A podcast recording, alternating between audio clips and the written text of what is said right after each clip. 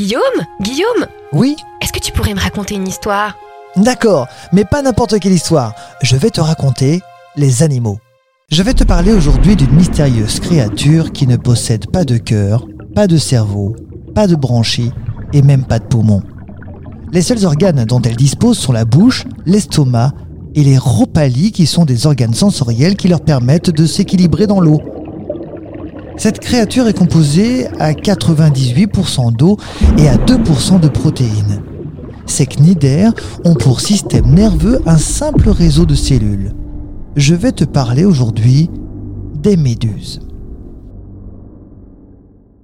Est-ce que toutes les méduses piquent? Avant de répondre à ta question, sache qu'il existe environ 200 espèces de méduses et que leur piqûre varie en fonction de celle-ci. Par exemple, une méduse appelée poumon de mer est complètement inoffensive pour l'être humain. Par contre, la méduse chironex est très dangereuse. La plus commune en Méditerranée est la pélagie. C'est une petite méduse rose-violette parsemée de longues taches sombres qui flottent à la surface ou entre deux eaux. On la croise souvent en banc. Que faire si on se fait piquer?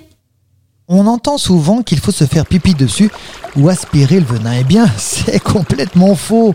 Si tu te fais piquer, il te suffit de rincer à l'eau de mer en frottant légèrement avec du sable afin de retirer les filaments de la méduse qui restent sur toi. Alors je dis avec du sable car cela permet de protéger ta peau non affectée des filaments et donc d'éviter de brûler d'autres parties de ton corps. Attention, ne te rince surtout pas à l'eau claire car cela pourrait stimuler le venin. Et puis après cela, évidemment, le mieux c'est tout de même d'aller à la pharmacie ou de consulter un médecin.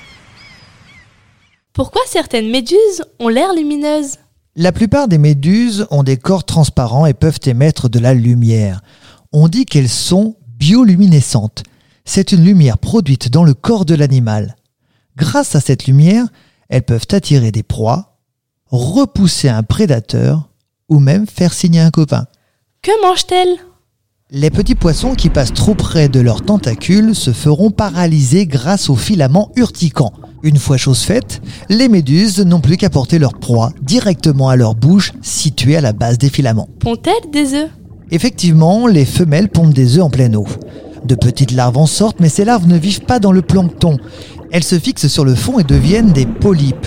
On utilise ce terme lorsque l'organisme est fixé sur un support quelconque. Les polypes peuvent rester ainsi collés sur le fond pendant très très longtemps, puis quand la quantité de nourriture est suffisante et que la température est bonne, ils se divisent en quantité de petites méduses qui vont grandir pour devenir celles que nous connaissons. D'autres par contre ne passent pas par le stade de polype et sont donc des méduses toute leur vie. Savais-tu que la plus grande méduse pouvait atteindre 6 mètres de longueur pour 2 mètres de diamètre avec un poids de 200 kg C'est un véritable géant des mers. En revanche, la plus petite ne mesure que quelques millimètres. Pour terminer, il faut savoir qu'une méduse ne vit généralement pas très longtemps. Quelques jours pour les plus petites, jusqu'à 2 ans seulement pour les plus grandes. Seule la méduse casquée d'Arctique et d'Antarctique peut vivre plus de 30 ans.